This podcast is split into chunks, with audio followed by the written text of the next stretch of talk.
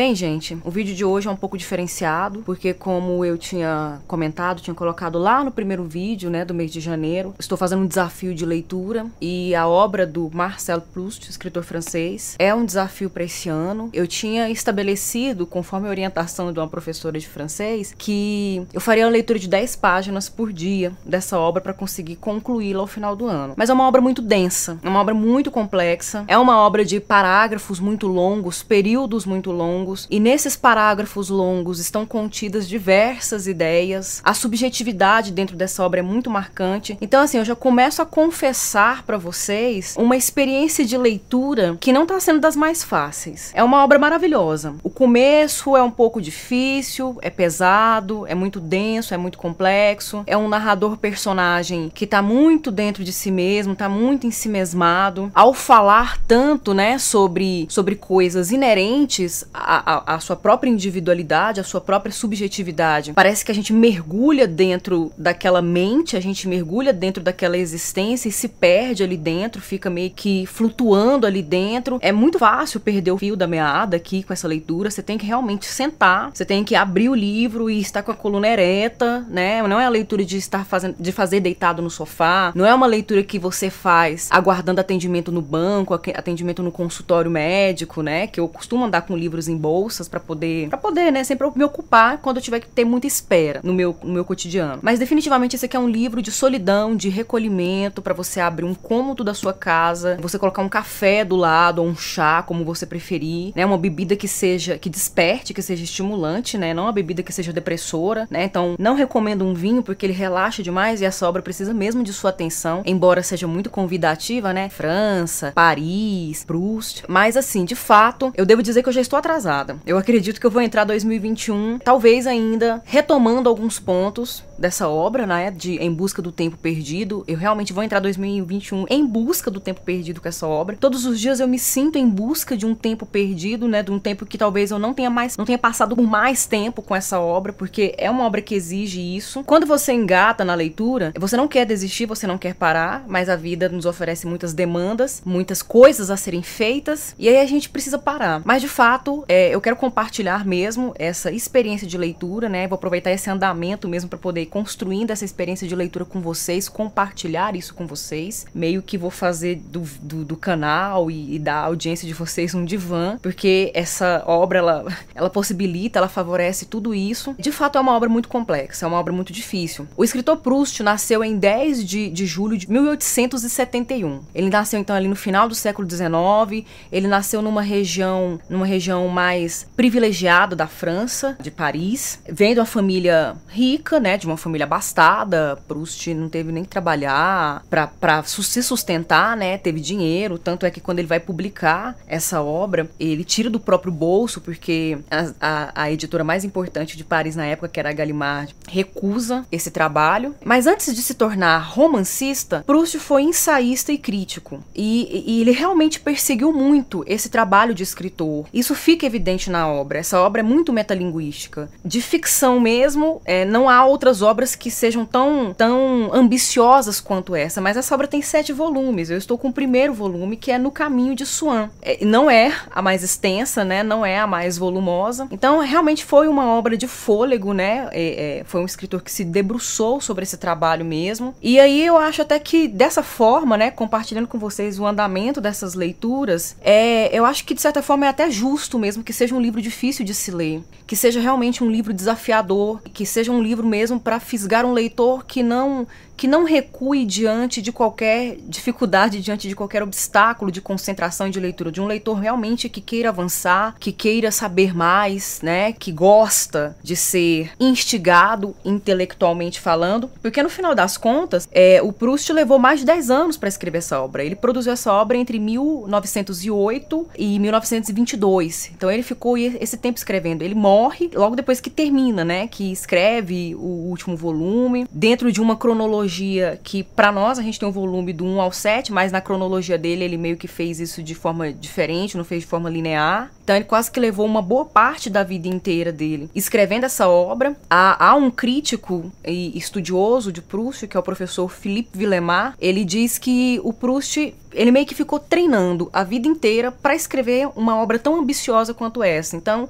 antes disso, ele foi ensaísta e crítico. Ele queria fazer, projetar uma obra de, de grande arquitetura, né? Ele queria traçar uma arquitetura perfeita para uma obra. Então, ele meio que ficou se preparando, se treinando a vida inteira para chegar a esse romance, para chegar a essa obra, né? Que é uma obra de fôlego, que é uma obra realmente que exige muito de quem realmente a tem em mãos. Ela foi publicada entre 1913 e 1927, então muitos acontecimentos na Europa acabam aparecendo aqui dentro dessa obra, acontecimentos importantes como a guerra, mas talvez o, o acontecimento mais importante que, apare que aparece nessa obra, e embora o, o Proust não tenha tido contato direto com esse fenômeno, com esse acontecimento, ele meio que virou um espírito de época, parece que ele estava no ar e ele aparece nessa obra, é o surgimento da psicanálise que quer estudar, é, que quer aprofundar no inconsciente humano, que descobre, né, a descoberta do inconsciente por Sigmund Freud é um acontecimento muito importante para o início do século XX, é, muda mesmo todas as, todos os paradigmas, toda a forma de compreensão de um, do sujeito humano, influencia muito o novo modo de vida dessa modernidade no século XX. E embora o Proust não tenha lido a obra do Freud, ele não conheceu o Freud, ele era filho de médico. O médico, o pai dele, era leitor de Charcot, assim como Freud também era leitor de Charcot. Mas o Proust mesmo não chegou a ter contato com a obra, pelo menos não há registro na biografia, os críticos não não mostram isso, né? Não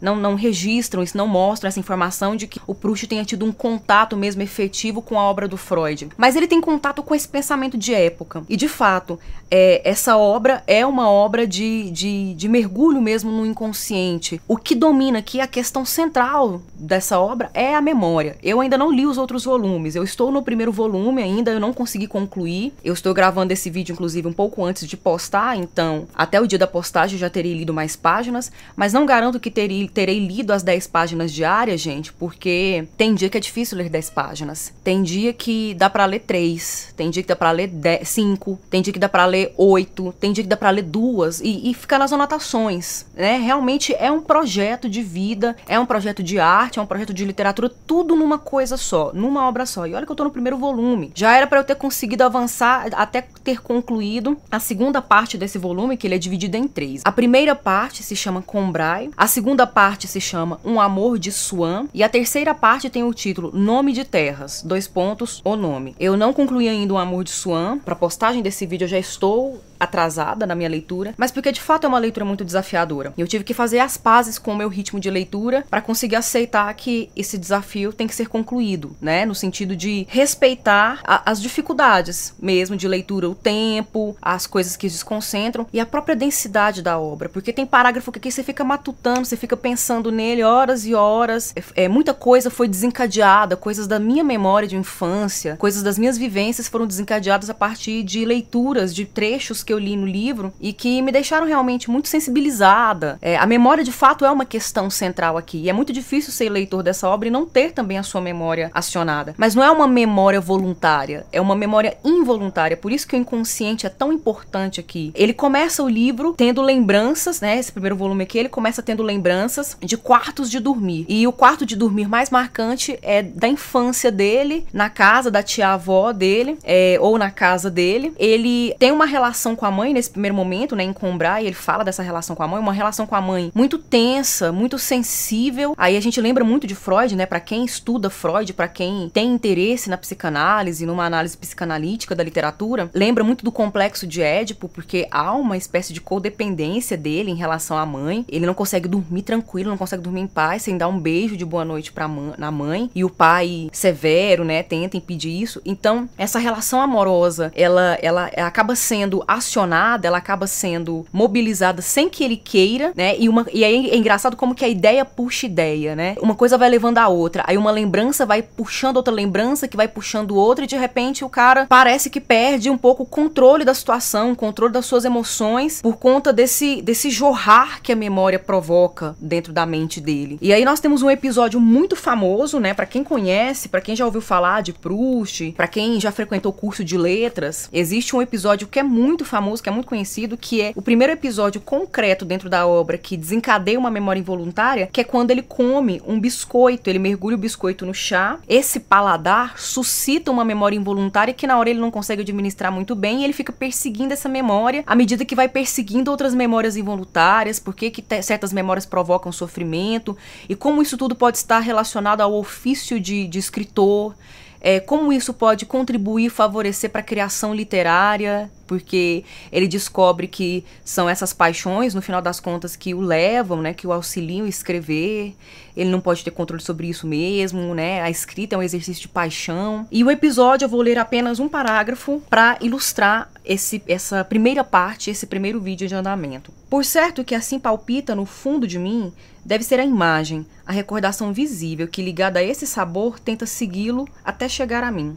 Mas debate-se demasiado longe, demasiadamente confuso, mal e mal percebo o reflexo neutro em que se confunde o ininteligível turbilhão das cores agitadas. Mas não posso distinguir a forma, pedir-lhe, como ao único intérprete possível, que me traduz o testemunho de seu contemporâneo, de seu inseparável companheiro, o sabor. Pedir-lhe que me indique de que circunstância particular, de que época do passado é que se trata. Então, nesse momento, quando ele mergulha a, o biscoito Madalena, Madeline, no chá, e aí aquela mistura de sabores no paladar dele provocam uma sensação que ele não controla e o leva a um passado que ele ainda não tem discernimento muito bem sobre isso. Depois ele vai montando as peças do quebra-cabeça ele não controla isso, é involuntário, é, uma, é um processo inconsciente, né? Muito psicanalítico, muito freudiano mesmo, né? Uma, um, uma bela coincidência, né? Uma bela confluência de pensamento na época. Ele fica buscando traduzir isso. Eu acredito que no decorrer dos meses em que eu for trazendo o andamento das leituras dessa, dessa obra, eu vou fazendo alguns acréscimos. É, talvez eu volte, eu retome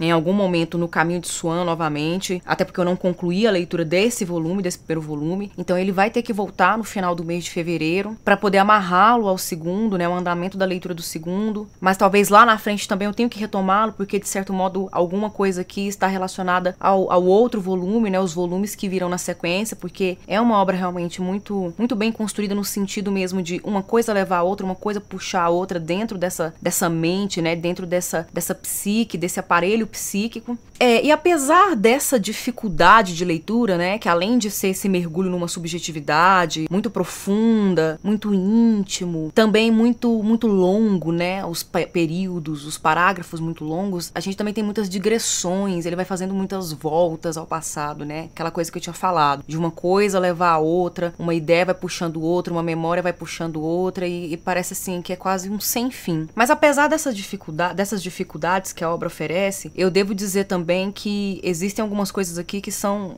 muito maravilhosas. Não é à toa que eu tive que parar em alguns momentos. Eu parava e ficava assim, olhando pro nada, pensando, refletindo, matutando. Tinha hora que eu ficava assim, três horas seguidas lendo, sabe? Lendo o livro a tarde inteira, lendo, aí dava pausa para tomar água, para comer alguma coisa. E tinha hora que quando eu parava assim, de vez com a cabeça cheia, pesada, com tanta informação, com tanta reflexão, eu só queria deitar, colocar um incenso para queimar e ficar refletindo sobre essa vivência, né? Sobre essa experiência de leitura. Porque é uma obra que consegue dizer o inefável. Tem muita coisa na vida que a gente não consegue expressar em palavras, a gente não consegue dizer. Existem certos sentimentos, existem certas dores, certas paixões, certos amores que são muito difíceis de explicar. Às vezes a gente acaba desistindo, a gente acaba deixando de lado. Mas aqui, é, é a partir das experiências dos personagens, dessa forma como ele se relaciona com as memórias dele, com a infância dele, com o passado dele. E quando ele conhece o Swan, e aí o Swan se relaciona com o amor. O Swan é um personagem muito importante porque ele ama muito, ele tem muito ciúme e esse a participação, né, de gente que gostou do livro também. Tem gente aqui contribuindo. Esse, essa forma como ele amou, com muito ciúme, acabou fazendo ele levar em consideração depois que ele perdeu muito tempo com amores frívolos, sabe? O Swan poderia ser um grande crítico de arte, mas nunca realmente conseguiu separar paixão de intelecto para produzir a obra escrita dele, né, escrever algo por ele mesmo, só ficava lendo, lendo, lendo, consumindo, consumindo, não produzia, não deixava a ideia fluir, ficava perdendo tempo com ciúme, com a amores frívolos. E isso tudo é um, um grande exemplo, né? Quando esses personagens vivenciam essas situações, você vê como eles descrevem essas vivências, você pensa, nossa, eu acho que eu já vivi algo igual, mas nunca consegui dizer. Agora parece que alguém disse. Por trás disso acaba também surgindo uma ideia de educação sentimental. É como se você aprendesse um pouco mais sobre o sentir, as emoções, a, a sua própria composição sentimental. Até que ponto o amar é, é uma perda de tempo?